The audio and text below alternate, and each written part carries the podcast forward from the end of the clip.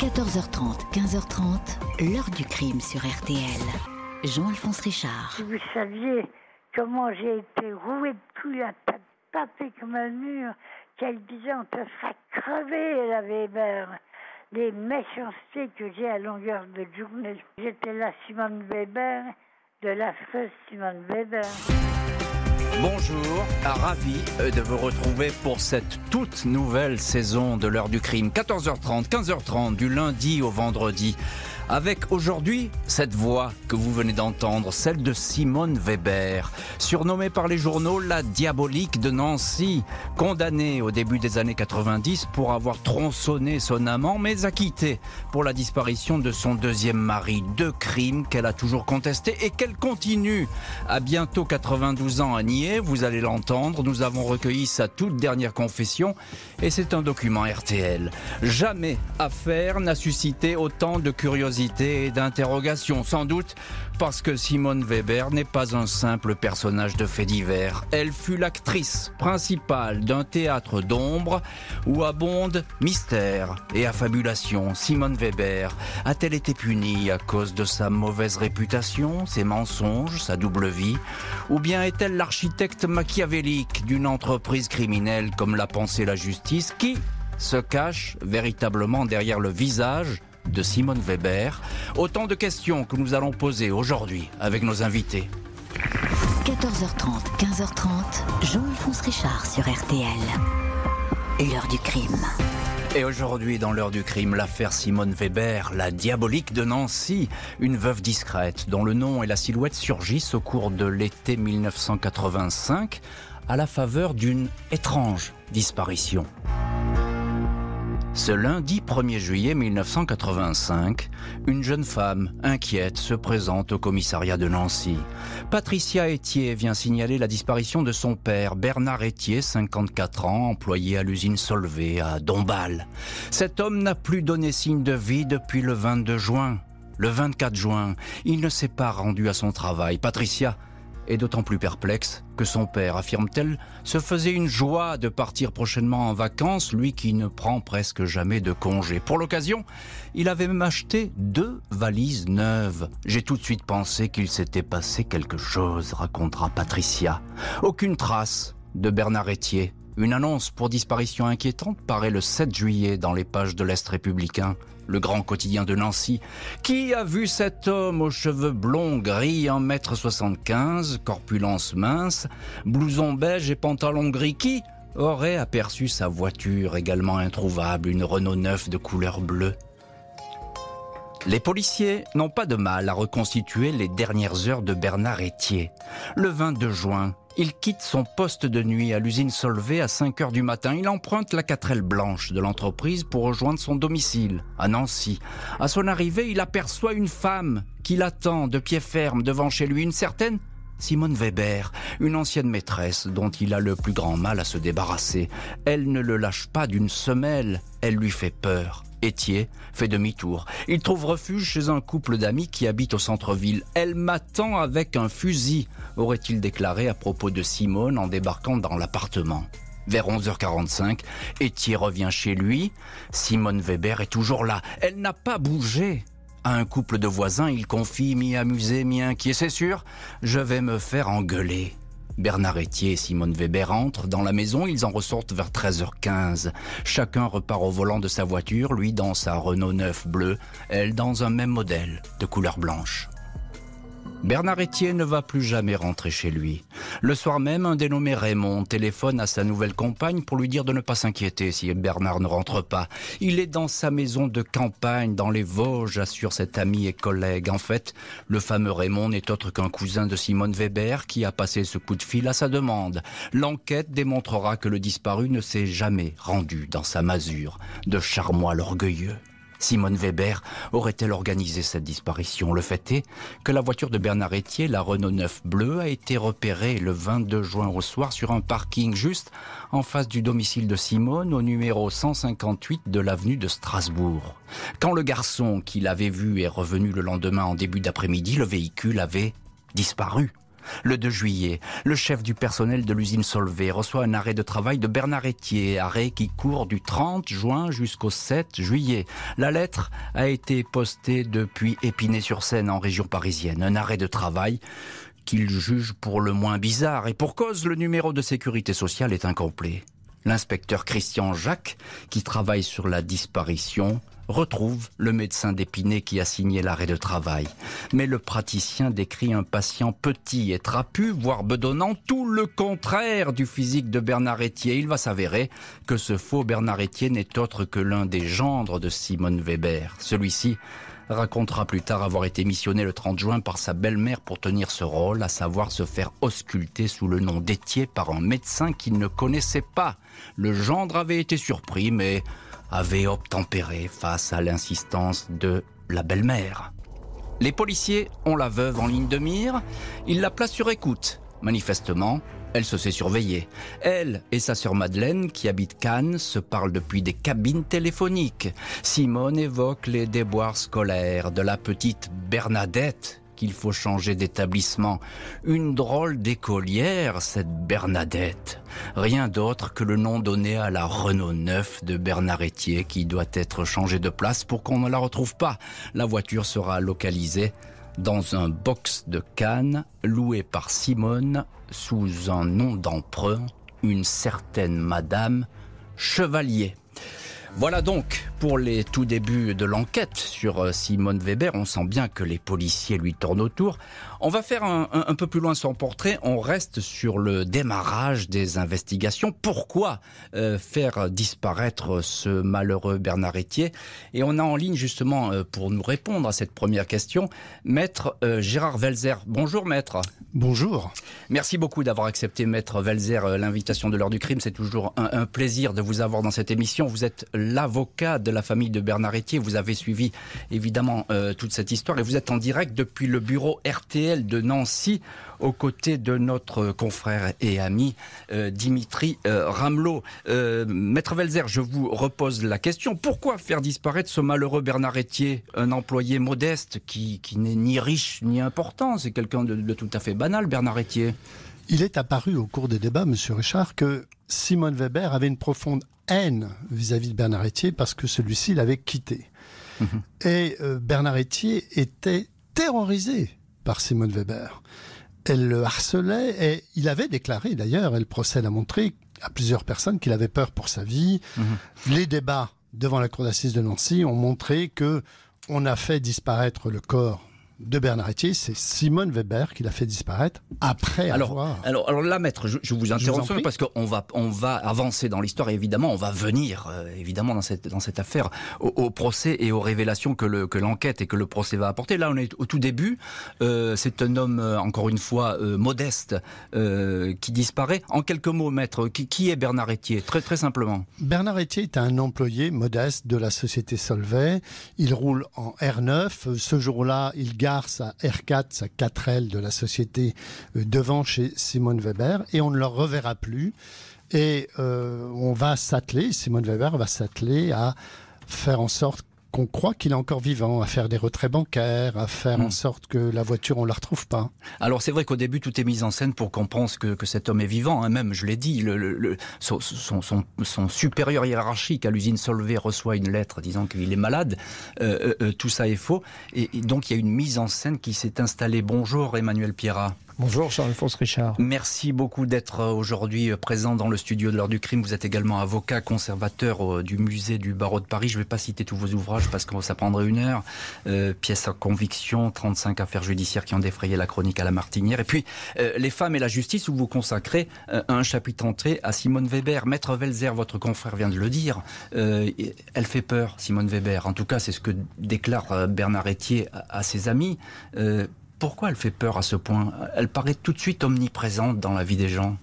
Elle fait peur parce qu'elle tente de forcer la porte en quelque sorte de Bernard Etier. Ils ont une relation qui va durer environ 18 mois. Je pars sous le contrôle de mon confrère et ami euh, Gérard Welzer. Euh, et cette relation se termine. Bernard Etier y met un terme, ce que Simone Weber ne comprend pas. Euh, si vous voyez le, notamment la presse, les articles qu'il y a eu sur Simone Weber, notamment à l'occasion de l'enquête criminelle très longue, et puis du procès aux assises dont on parlera plus tard euh, à Nancy, ce qui euh, apparaît, c'est le caractère très dur de Simone Weber, son regard bleu, quasiment d'acier, sa capacité comme ça à toiser les uns et les autres et à ne pas comprendre quand on s'oppose à sa volonté. Il y a là, vis-à-vis de Bernard Etier, non pas un appât du gain, comme on a pu le soupçonner à un moment ou à un autre, parce qu'il n'y a pas d'argent, effectivement, ils ne sont pas mariés, il n'y aura pas de tentative. La voiture, elle vaut la Bernadette, elle vaut ce que vaut une Bernadette. voilà, pas grand-chose. Et en revanche, il y a cette espèce de mélange de jalousie, de rancœur, euh, d'incapacité à se laisser, à être délaissé. Euh, ça s'explique aussi sans doute par l'enfance et la vie euh, de Simone Weber. Et Simone Weber qui a, qui a, du pouvoir sur les gens. On le voit dans, dans, dans ce début d'affaires. elle a du pouvoir. Elle actionne son cousin, un de ses gendres. Bien sûr, elle, a, elle met en scène de façon machiavélique. Elle utilise à la fois donc son gendre, elle utilise sa sœur, qui sera son alter ego dans le crime. On peut le dire comme ça. Hein. Sa sœur sera renvoyée enfin le juge il voudra en tout cas la faire renvoyer, devant, au procès. Renvoyer au procès. Euh, il y a là un ascendant très fort de Simone Weber euh, sur ses proches et euh, dans la capacité à les diriger, à les utiliser dans des crimes qui sont préparés par ailleurs, qui ne sont pas des crimes uniquement de circonstances, mais qui par l'achat du matériel, par beaucoup d'indices, montreront une préméditation. On va, les, voir ces indices. Maître Velzer, encore, encore une question. Vous êtes en direct depuis le, le bureau RTL de Nancy. on peut le dire, maître, très vite euh, les policiers, même s'ils sont discrets dans cette affaire, les policiers ont le sentiment qu'il y a trop de mensonges dans cette histoire. Hein. Finalement, ça, ça sent pas très bon, comme on dit. Absolument. Jean-Alphonse Richard, d'ailleurs, j'en profite pour rendre hommage au travail du SRPJ de Nancy, du Justil, parce qu'il a fallu cinq ans d'instruction et d'enquête pour démontrer la culpabilité de Simone Weber, puisque cette Simone Weber qui a été très bien décrite par Emmanuel Pierrat à l'instant, vous lui montriez une feuille blanche, elle disait que c'était noir. Mhm. Vous lui montriez une feuille noire, elle disait que c'était blanc. Elle niait tout y compris bien sûr l'évidence. Donc et, effectivement ce sont euh, alors on ne prête qu'au riche j'allais dire hein, mais finalement ce sont euh, ces mensonges qui vont la perdre. En tout cas le projecteur est fixé sur elle très vite dès le début de l'affaire. Hein. Absolument. Le, SRPJ de Nancy et le juge vont placer, euh, comme vous l'avez rappelé tout à l'heure, euh, Jean-Alphonse Richard, Simone Weber sur écoute et les dialogues étaient euh, extraordinairement redoutables. Vous l'avez dit, il parlait de la R9 de Bernard Etier en disant Bernadette. La petite Bernadette. Vous avez rappelé tout à l'heure, la petite Bernadette, il fallait changer l'établissement. En langage de voyou, il fallait changer la voiture d'emplacement qui avait été louée à Cannes sous un faux nom chevalier. Et payé en espèces. Et payé en espèces. Et des enquêteurs qui ne sont pas au bout de leur surprise. Ils ont la conviction que Simone Weber a reçu le 22 juin Bernard Etier dans son appartement de Nancy. L'homme ne serait pas ressorti vivant de cet ultime rendez-vous. 14h30, 15h30, l'heure du crime sur RTL. Jean-Alphonse Richard. Heure du crime consacrée aujourd'hui à l'affaire Simone Weber.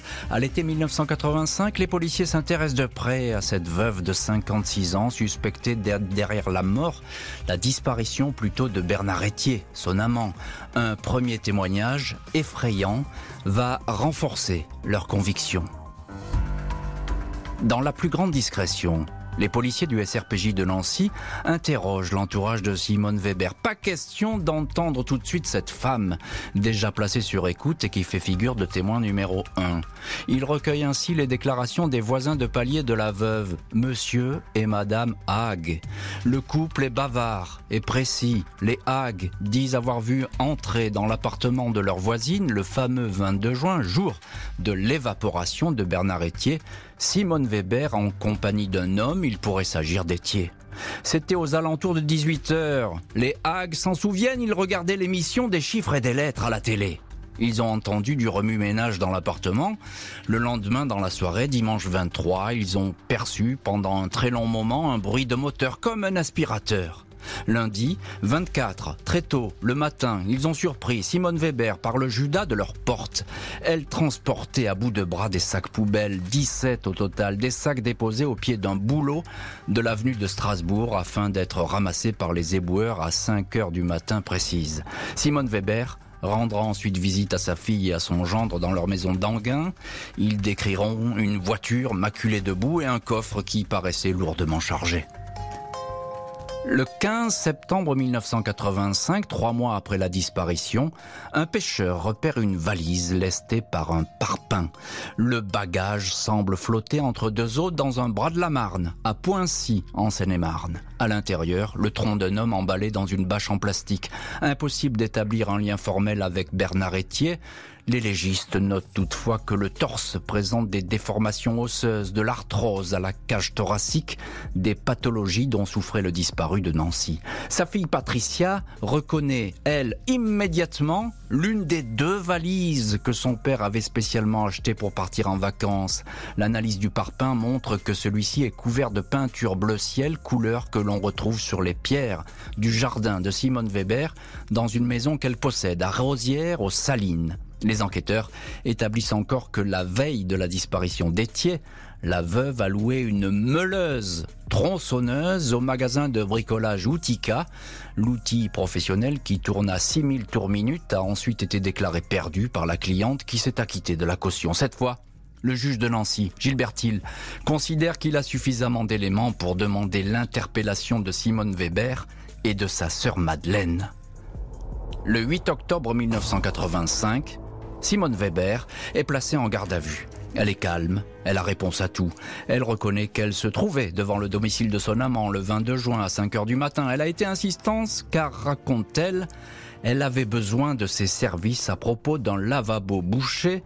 Je voulais être sûre de le rencontrer. Celle qui n'est encore que témoin, admet qu'elle possède depuis longtemps chez elle deux fusils équipés de silencieux. Dans sa voiture, les policiers retrouvent la fameuse meuleuse tronçonneuse, louée dans un magasin spécialisé. Elle évoque des travaux, des résidus de chair sont retrouvés sur l'appareil. Simone Weber nie farouchement toute implication dans la disparition et la mort de Bernard Etier. Le juge Gilbert Hill a lui une toute autre lecture du dossier. Il inculpe les sœurs Weber, mais au fil des semaines, va mettre hors de cause Madeleine pour se concentrer exclusivement sur Simone. Il estime que celle-ci a tué son amant qui voulait la quitter d'une balle dans la tête. Une douille de 22 longs rifles a été retrouvée dans l'appartement du 158 avenue de Strasbourg. Le juge est persuadé qu'elle l'a ensuite découpé avec la meuleuse et a fait disparaître le corps. Au fil des semaines, mois. Le juge Thiel va devoir composer avec une femme qui reste sur ses positions, alterne affliction et colère, se cantonne dans un rôle de victime. Crime ou pas crime, la vie de Simone Weber est déjà un roman. Deuxième de cinq enfants, fille d'un garagiste qui lui a donné la passion de la mécanique. Ces week-ends, elle continue à les passer en salopette, bricolant de vieilles Renault au fond d'un jardin. Après la séparation de ses parents, elle et sa sœur Madeleine ont épousé deux frères, les de la nouvelle compagne de leur père. Simone a cinq enfants, mais son mari, qui dira avoir eu affaire à une femme méchante et volage, la quitte. Les malheurs vont ensuite s'accumuler. La mort en 1968 de sa fille de 16 ans suite à une intoxication médicamenteuse au lycée. Le suicide de son fils, neuf ans plus tard, trois jours avant son incorporation dans l'armée. Deux événements qui auraient complètement bouleversé le destin de Simone Weber. Bonjour Alain Bert. Bonjour Monsieur Richard. Euh, merci d'être euh, vous aussi euh, l'invité aujourd'hui dans l'heure du crime. Vous êtes l'un des avocats historiques de Simone Weber. On va bien sûr voir que le destin de votre cliente est riche en rebondissements. Le juge Thiel va faire d'autres découvertes, notamment un très étrange deuxième mariage. Mais on va parler de tout ça dans, le chapitre suivant. Tout de suite, retour avec vous, Maître Baird, sur cette inculpation, cette mise en examen. Euh, dès le début, dès la première minute, votre cliente, Madame Weber, crie son innocence. Madame, Madame Weber a proclamé son innocence dès le premier jour de son arrestation. Elle n'a jamais changé de position. Euh, elle continue à, euh, affirmer son innocence. Elle n'en, elle n'en pas.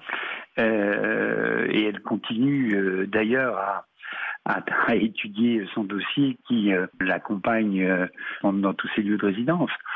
À chaque fois que je l'ai au téléphone, et je l'ai eu il y a encore quelques jours, elle me parle de son innocence et de sa volonté de continuer son combat et de démontrer son absence d'implication. C'est un combat légitime chacun de vos, de, vos auditeurs peut mhm. imaginer la situation et se transposer. Vous êtes condamné pour un crime que vous n'avez pas connu, mhm. vous avez purgé 20 euh, ans, 20 ans de détention, vous êtes étiqueté comme une criminelle. Euh, c'est pas c'est dans la logique des choses. Alors, maître, je comprends bien, c'est la logique des choses, mais tout de même, le corps retrouvé, la meuleuse, les témoignages, une foule d'indices, pas de preuves. C'est ce que vous affirmez, pas de preuves Il n'y a aucune preuve, aucune preuve formelle. Euh, c'est un dossier qui est bâti sur des témoignages qu'on a sélectionnés parce qu'ils sont tous plus ou moins contradictoires les uns par rapport aux autres, euh, sur euh, l'audition invraisemblable des, des, voisins qui décrivent le lendemain du crime euh, un choc, mhm. euh, quelque chose qui serait tombé des voisins du dessous, euh, qui aurait même fait vaciller leur luminaire et avoir entendu le maniement d'un outil de cuisine pendant 5 à 10 minutes. Et à partir de, ce témoignage délirant, on va échafauder toute l'histoire de Simone Weber cette histoire de tronçonneuse, euh, en étant peu exigeant par rapport aux dates, aux contradictions. Bref, quand on veut euh, mhm. transformer quelqu'un en coupable, on arrive à le faire. Alors, euh, pardonnez-moi quand même d'insister, parce que tout de même, dans cette histoire, il y a bien quelqu'un qui a disparu. Bernard Etier et Simone Weber est, bien la personne à la dernière à l'avoir vu. Il y, a, il y a 16 000 disparus par an. À l'époque, il y avait 16 000 disparus par an qui, évidemment, par définition, n'étaient pas retrouvés. Oui, il a, il a, il a disparu ou il a été euh, euh, assassiné par quelqu'un d'autre. Mm-hmm. Mais c'est pas, pas par défaut qu'on condamne quelqu'un. On condamne pas quelqu'un parce qu'on n'a pas retrouvé un disparu. Et c'est un peu ce qui s'est passé à l'occasion de la condamnation de Simone Weber. Alors, Maître Velzer, euh, on entend Maître Baird et on comprend bien euh, ce qu'il veut nous dire, que finalement il n'y a pas de, de preuves dans ce dossier. Euh, et on va en parler évidemment, et tout ça reviendra au, procès. Vous êtes en direct dans l'heure du crime depuis le bureau RTL de Nancy, et vous êtes l'avocat de la famille de Bernard Etier. Quelle est l'attitude de Simone Weber au cours de l'instruction? Oh, Simone Weber, au cours de l'instruction, c'est comme son avocat, un qui est un avocat talentueux. Euh, je n'ai rien fait. On lui dit, mais Madame Weber, pourquoi avez-vous caché la voiture, volé la voiture de Bernard Etier? L'avez-vous amené à Cannes? Avez-vous loué un garage sous un faux nom, payé en espèces et sous le nom Chevalier? Pas de réponse.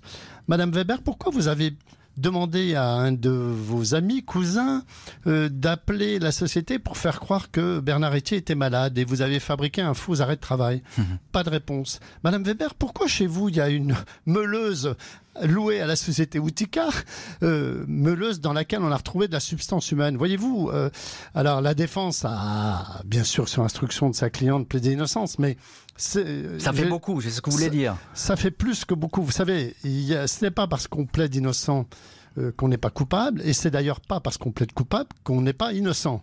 Euh, en l'espèce, il y a eu deux mois de procès où Madame Weber n'a eu de cesse d'insulter les témoins à charge, de mentir, mais les faits sont têtus. La meuleuse avec de la substance humaine retrouvée dans le coffre de voiture de Madame Weber, c'est pas un hasard. Et les 16 000 disparus qui sont euh, chaque année en France, on ne retrouve pas dans le coffre euh, d'une personne une meuleuse avec de la substance humaine. Et, l'avocat, et d'ailleurs, et Simone Weber, elle le, dit, ce corps qu'on a retrouvé, c'est pas celui de Bernard Etier. Elle va dire, euh, c'est un homme de 40 ans, Bernard Etier était plus âgé, etc. C'est ça. Alors on a entendu des experts au procès, le professeur Coudane qui est venu, le professeur de Rennes, de Nancy, qui sont venus dire qu'il y avait des similitudes, qu'ils pensaient que c'était le corps. Alors à l'époque, malheureusement, nous n'avions pas la finesse des expertises aujourd'hui euh, ADN. Mais c'est le problème des euh, assassins sans corps. Ah, c'est effectivement. C'est toujours difficile de les faire condamner, mais croyez-moi, on a quand même réussi. La justice est passée grâce aux policiers, au juge Thiel et à ce beau procès euh, présidé par un président Paco. Vous, allez nous en parler. procès. maître, maître Emmanuel Pierrat, vous avez consacré tout un chapitre dans un de vos livres à Simone Weber. je l'ai effleuré, le parcours de Simone Weber c'est un roman, euh, son histoire familiale, euh, etc. c'est un roman parce que c'est une très jeune fille abandonnée, une enfant abandonnée euh, par sa famille, pour faire simple, hein, et qui se retrouve avec sa sœur, euh, qu'on retrouvera beaucoup plus tard comme étant la complice, comme étant celle qu'elle utilise euh, dans, ses, dans ses méfaits. c'est un roman tragique, c'est une enfance malheureuse, et on comprend bien ce qu'est le sentiment d'abandon chez Simone Weber, qui se transforme en rage meurtrière quand elle découvre que Bernard Etier non seulement la quitte, mais la quitte en plus pour une autre femme. Mhm. Il y a faut quand même se mettre à l'esprit, on parlait tout à l'heure des voisins et de ce qu'ils entendent. Ce qu'ils entendent précisément, le disent-ils, c'est les hags, c'est un bruit très sourd, quelque chose qui tombe. Et ensuite, ils entendent non pas un instrument comme ça euh, de cuisine, ils entendent pendant de très longues minutes le bruit comme d'un aspirateur qui ne bouge pas, qui ne bouge pas, c'est-à-dire une espèce de grand bruit sourd. Alors, il y a ensuite, quand on prend le corps, alors évidemment, on ne sait pas si c'est le corps de Bernard Etier, puisque nous sommes avant l'ADN. En 1985, l'ADN ne sera découvert scientifiquement comme 1986. On commence à l'exploiter en 1987 et on met vraiment au point les techniques un peu plus tard. Mais il est dans une valise avec des traces de peinture. On trouve la même peinture chez Simone Weber. Là, le groupe sanguin est le bon. Les, euh, indices la, la, feuille, hein. etc. Les indices s'accumulent. La fille de Bernard Etier reconnaît la silhouette de son père, etc., etc. Bref, à la fin, il n'y a pas de preuve formelle, mais il y a un tel faisceau d'indices et surtout une autre affaire dont on va parler qui font de Simone Weber, évidemment, la coupable, pas seulement idéale, évidente. 14h30, 15h30, Jean-Alphonse Richard sur RTL. L'heure du crime. Et au programme aujourd'hui donc de l'heure du crime, Simone Weber, la diabolique de Nancy, des gens inculpés et écroués pour le meurtre de son amant qu'elle aurait tronçonné. La veuve se voit soupçonnée de notre crime. Le juge-t-il est intrigué par certaines découvertes effectuées chez Simone Weber. Une pharmacie ambulante. Des tas de somnifères antalgiques calmants délivrés plus ou moins sur ordonnance, mais aussi de la digitaline, un stimulant cardiaque. Or, c'est bien d'un infarctus soudain qu'est mort le 14 mai 1980 son deuxième mari, Marcel Fixard, 30 ans de plus qu'elle, un ancien adjudant-chef. Elle a hérité de ses biens. Elle s'était mariée un mois avant le décès, le 22 avril 1980 à Strasbourg, dans la plus stricte intimité. Une intimité tellement stricte que l'époux légitime n'était même pas invité à son mariage. Simone Weber avait tout simplement fait appel à un comédien à la retraite, Georges Essling, pour jouer l'heureux élu et devenir ainsi Madame Fixard. Impossible d'interroger ce figurant. Il est mort trois mois après la cérémonie. Simone Weber aurait-elle organisé cette mise en scène pour hériter naturellement des biens de son mari, quitte a en accéléré le décès à coups de doses massives de digitaline. Des témoins racontent que l'ancien militaire semblait souvent être sous emprise médicamenteuse, titubant et épuisé. Neuf jours avant la mort de son mari, elle avait acheté deux boîtes de digitaline à la pharmacie Cato à Nancy. En 1987, le juge fait exhumer le corps de Marcel Fixard, mais aucune trace de poison n'est découverte. Pendant cinq ans, le juge d'instruction va ainsi collectionner les surprises, notant une multitude de mensonges dans les déclarations de l'inculpé, de faits étranges aussi, comme la découverte à son domicile de 37 tampons dérobés dans des mairies, des cabinets médicaux et des pharmacies. Pourquoi? Si ce n'est pour rédiger de faux actes administratifs et de fausses ordonnances. Malgré les accusations, une soixantaine d'expertises souvent accablantes et 18 000 pages de procès-verbaux, Simone Weber ne bronche pas, solide comme un roc, tenace, déterminée, opiniâtre, elle va adresser pas moins de 23 demandes de mise en liberté provisoire, faire appel 17 fois et former 15 pourvois en cassation. Maître Velzer, vous êtes en direct euh, dans l'heure du crime depuis le bureau RTL de Nancy. Vous êtes l'avocat de la famille de Bernard Etier. Euh, euh, Simone Weber est accusée effectivement de l'avoir fait disparaître et puis de l'avoir tué. Quelle énergie, j'ai envie de dire, chez Simone Weber. Il est rare qu'un inculpé ferraille à ce point-là avec une telle obstination. Et, et on n'est pas encore là au procès, je le précise. Oui, absolument. Tout au long de l'instruction, qui a duré, je vous le rappelle, presque six ans, Simone Weber contestait verbalement devant le juge d'instruction TIL l'évidence, ce qui était blanc était noir, et contestait judiciairement tous les actes. Elle faisait appel, elle allait en cassation. N'importe quoi. elle aurait eu un jugement en disant Madame. 15, 15 pour, pourvoi en cassation, maître. Hein. Absolument. Je crois que c'est un record de France. Bien sûr. Et après, on s'étonne que les juridictions sont débordées. Ce sont des personnes comme Simone Weber qui débordent les juridictions. Vous savez, il y aurait eu un jugement. On aurait dit à Simone Weber au cours d'un interrogatoire Vous appelez Simone Weber. Elle aurait dit C'est faux. Elle aurait fait appel. Elle aurait été en cassation. Je veux dire, c'est de la trempe des criminels qui, de toute façon, ont décidé jamais je n'avouerai. Et pourtant, les preuves, je dis bien les preuves. alors, les, preuves, on peut ne pas être d'accord. Moi, je, comprends aussi la défense de Simone Weber et presque même Simone Weber, parce qu'il y a quand même des, creux dans ce dossier. Il n'y a pas euh, d'éléments euh, véritablement accablants, si je puis dire. Il y a beaucoup de témoignages qui sont indirects. Alors, vous savez, le témoignage indirect, quand vous avez son cousin qui vient témoigner à la barre des assises en disant que Simone Weber lui avait demandé d'aller chez un médecin, de se faire passer pour Bernard Etier, de rédiger un certificat médical pour faire croire qu'il était encore en vie.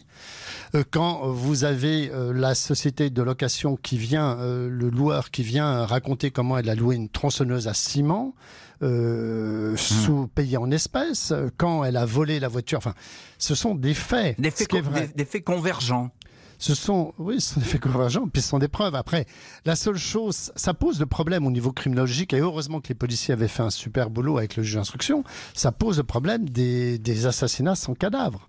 Et puis regardez, euh, Jean-Alphonse Richard, j'espère que je vais pas trop vite, mais pour Marcel Fixard, malgré les éléments qu'on a trouvés, la cour d'assises l'a acquitté pour Marcel Fixard. Alors, d'une manière un peu juridiquement subtile, puisque l'avocat général avait demandé pour les deux assassinats 20 ans de réclusion.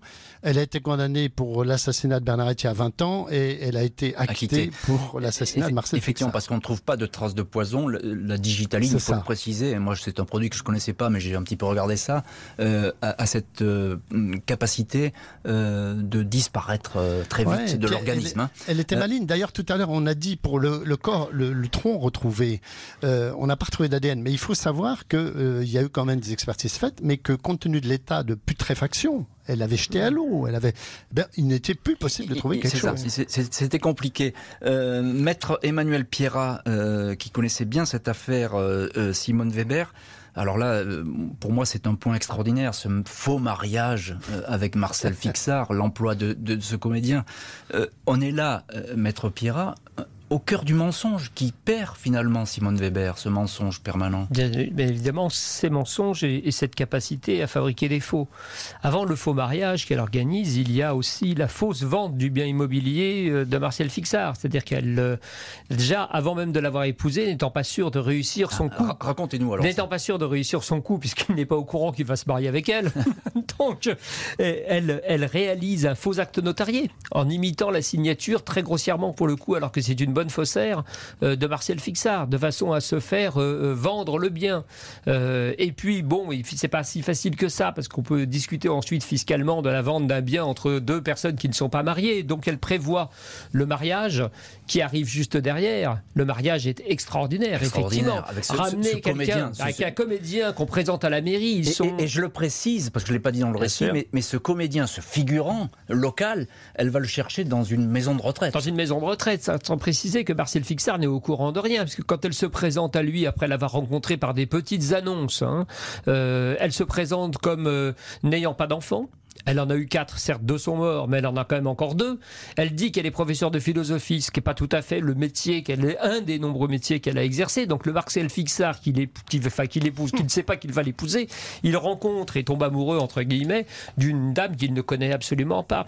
Il y aura donc ce faux mariage euh, qui est quand même un, chef-d'œuvre hein, pour arriver à, se, à tromper à cette façon l'officier d'état civil, l'officier d'état civil, mmh. la mairie, être inscrit, les bancs, enfin bref, tout est absolument extraordinaire. Il y aura les fausses ordonnances derrière aussi euh, qui seront faites pour récupérer euh, des produits divers et variés, dont de la digitaline, qu'on ne trouve pas parce que quand on exhume le corps de Martial Fixard, nous sommes en 1986 sous la neige avec le juge Tid, six ans plus tard avec la digitaline, si elle a existé, elle s'est dissipée. Et puis enfin, euh, il y a également et surtout le faux testament c'est-à-dire euh, euh, Marcel Fixard a fait un premier testament en faveur de Simone Weber, et puis entre-temps, elle pense que c'est bon, mais il a changé d'avis et il a décidé de, faire bénéficier quelqu'un d'autre, et donc quand il meurt, patatras, elle s'aperçoit qu'elle l'a épousé pour rien, elle est morte 22 jours après le mariage, et elle se précipite pour faire un faux testament que le juge Thiel trouvera être une pièce quasiment parfaite. Malgré ses dénégations, Simone Weber ne va pas échapper à un procès aux assises. Elle sera jugée pour le meurtre de son amant Bernard Etier, mais également, malgré l'absence d'éléments probants, pour la mort suspecte de son deuxième mari, Marcel Fixard. 14h30, 15h30. L'heure du crime sur RTL. Et dans l'heure du crime aujourd'hui, la diabolique de Nancy, Simone Weber, accusée du meurtre de son amant et de la mort par empoisonnement de son deuxième mari, elle fait son entrée à l'hiver 1991 devant la cour d'assises. Ce 17 janvier 1991, cinq ans et deux mois après son inculpation dans la disparition et la mort de son amant Bernard Etier, Simone Weber, 60 ans, blonde, cheveux frisés, fait face au juge et juré des assises de Meurthe-et-Moselle à Nancy. Elle sourit au photographe salue une connaissance dans la foule. La prison n'a pas entamé sa détermination. Elle dirige ses avocats pour récuser des jurés, prend des notes en fixant les témoins qui défilent à la barre. Quand son premier mari vient dire qu'elle voulait le faire enfermer dans un asile et que c'était une mauvaise femme, Simone Weber fait un scandale et accuse cet ex-mari de toutes les perversions. Pendant cinq semaines, les témoins se succèdent, avançant, il faut bien le dire, davantage de rumeurs d'informations précises. J'entends tellement de choses abominables, de choses déformées, répond Simone d'une voix presque plaintive. Elle dément avoir tué Bernard Etier, affirme que le corps retrouvé n'est pas le sien. Il fallait trouver un corps à Bernard pour pouvoir me condamner à la prison à vie. C'est pire que la peine de mort. Elle ajoute je ne sais pas pourquoi je suis ici depuis un mois, je ne fais pas partie de ceux qui coupent les gens en morceaux pour les mettre dans une valise. Après dix heures de délibéré, Simone Weber est condamnée à 20 ans de prison pour le meurtre de Bernard Etier, commis sans préméditation. Elle est acquittée pour l'empoisonnement de Marcel Fixard, le deuxième mari, victime d'un infarctus soudain. L'accusée n'assiste pas au verdict. Après la clôture des débats, elle s'est évanouie. Avant d'être conduite à l'infirmerie, elle avait lancé, avec une certaine assurance, Je ne suis pas le monstre que vous avez bâti. Maître Velzer, vous êtes en direct ce soir, euh, aujourd'hui, pardon, euh, dans, l'heure du crime cet après-midi. Euh, vous êtes l'avocat de la famille de Bernard Etier. Vous, étiez bien sûr à, ce procès. en quelques mots, dites-nous quelle ambiance régnait dans cette salle d'assises à Nancy? Vous savez, Jean-Alphonse Richard, ce procès était un énorme procès. Avec mon ami Joël Lagrange et Paul Lombard, nous étions partie civile et il y avait une curiosité euh, du public. Hein.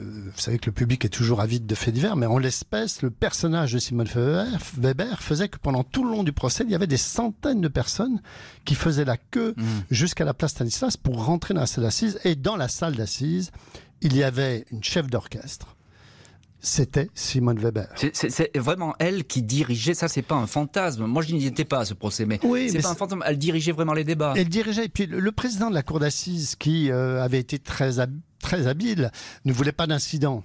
Il, connaissait le dossier sur le bout des doigts. Il la laissait parler. Dès qu'elle demandait la parole, il la laissait parler. Il y avait un témoin qui arrivait, le témoin, à son cousin à qui elle avait demandé de, de se faire passer pour Bernard Etier, avoir un certificat médical. Ou le, le, le, et le témoin venait à la barre, il avait un peu les joues rouges. Simone Weber l'insultait. Hmm. Elle disait Mais regardez, c'est alcoolique. Et elle, elle prenait à partie tous les témoins défavorables, c'est-à-dire qu'elle prenait à partie tout le monde, puisque personne n'est venu dire du bien d'elle. Alors oui, effectivement, c'était elle, vous le dites, le chef d'orchestre. Euh, euh, Maître Alain Bert, vous êtes euh, l'avocat de Simone Weber. je vous pose exactement la même question qu'à votre confrère. Quel, quel souvenir, quelle vision avez, avez-vous de, de ce procès? Maître Bert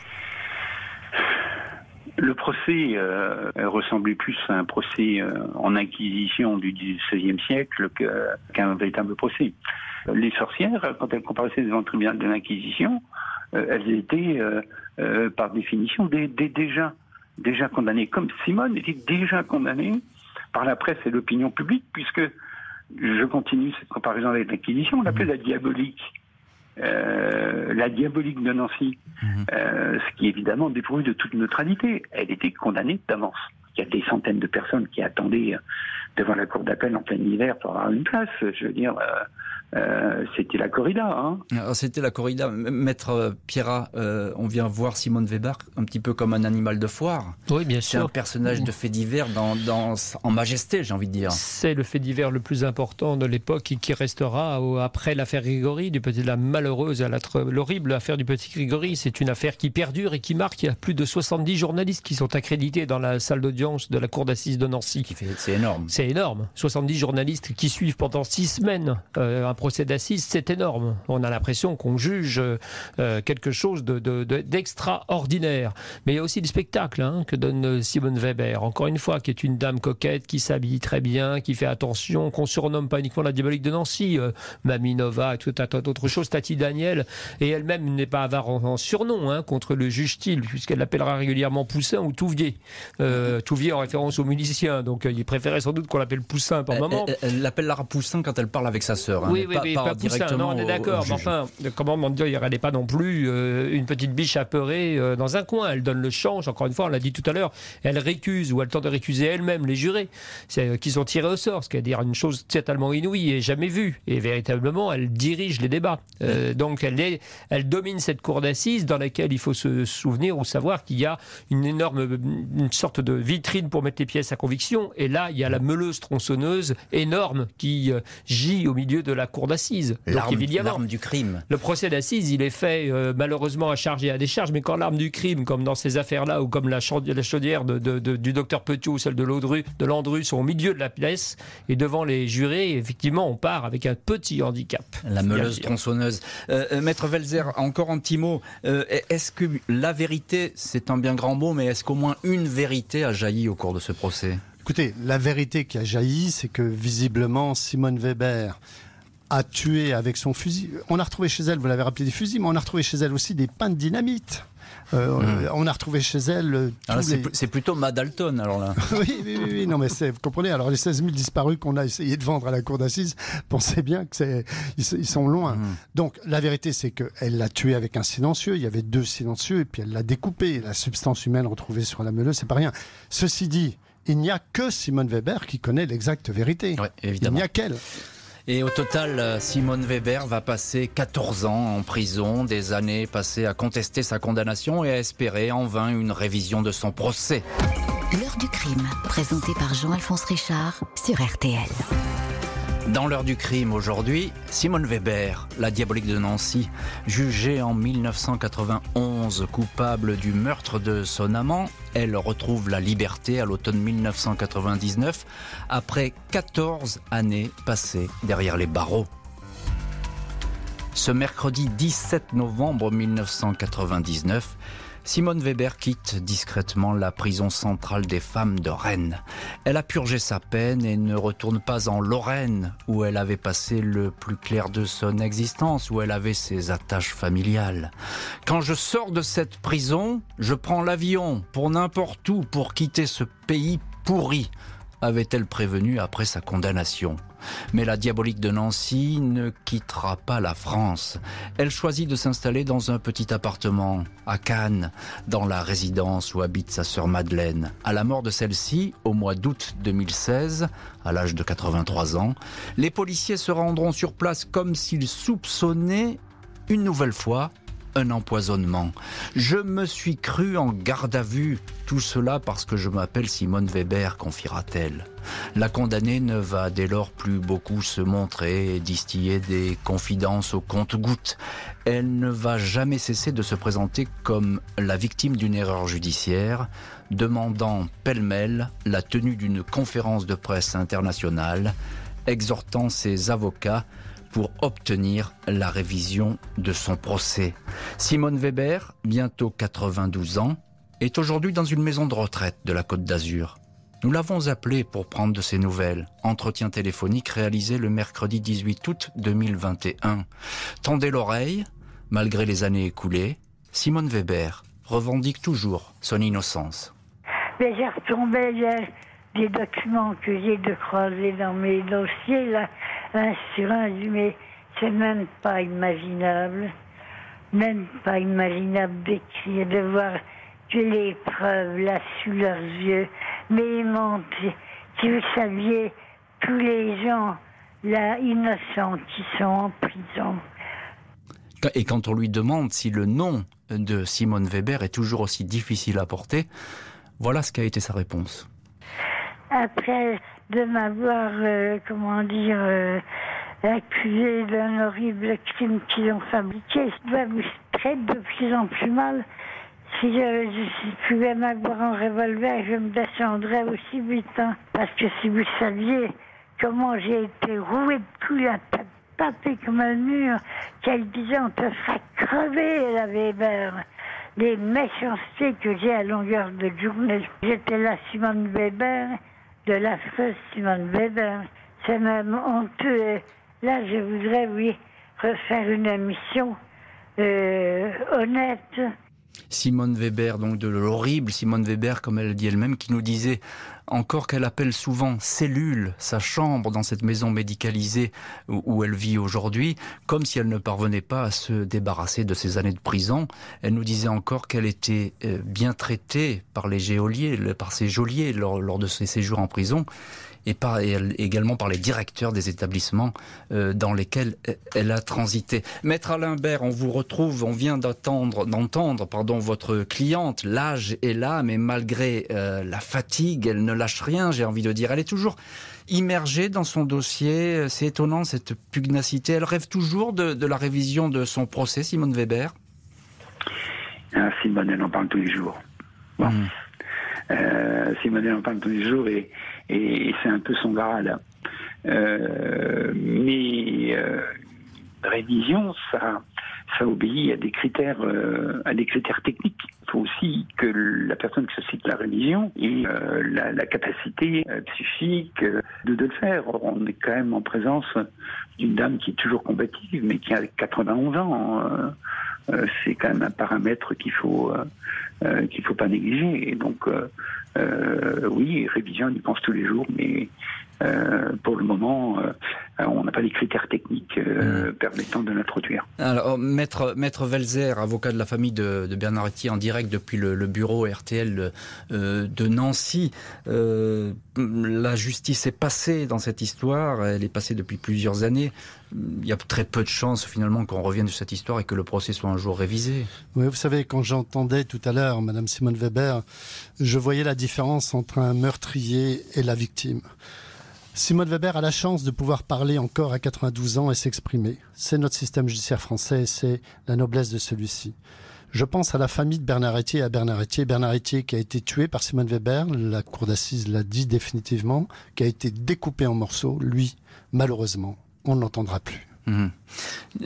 Mais, on, comprend. Euh, c'est toujours très étonnant de l'entendre, Simone Weber, parce qu'il y a cette. Euh, elle est voilà, elle, est affirmative, elle ne lâche rien et je pense qu'elle ne lâchera jamais rien jusqu'au bout. Bien sûr que non, elle a été condamnée définitivement. Qu'est-ce que vous voulez?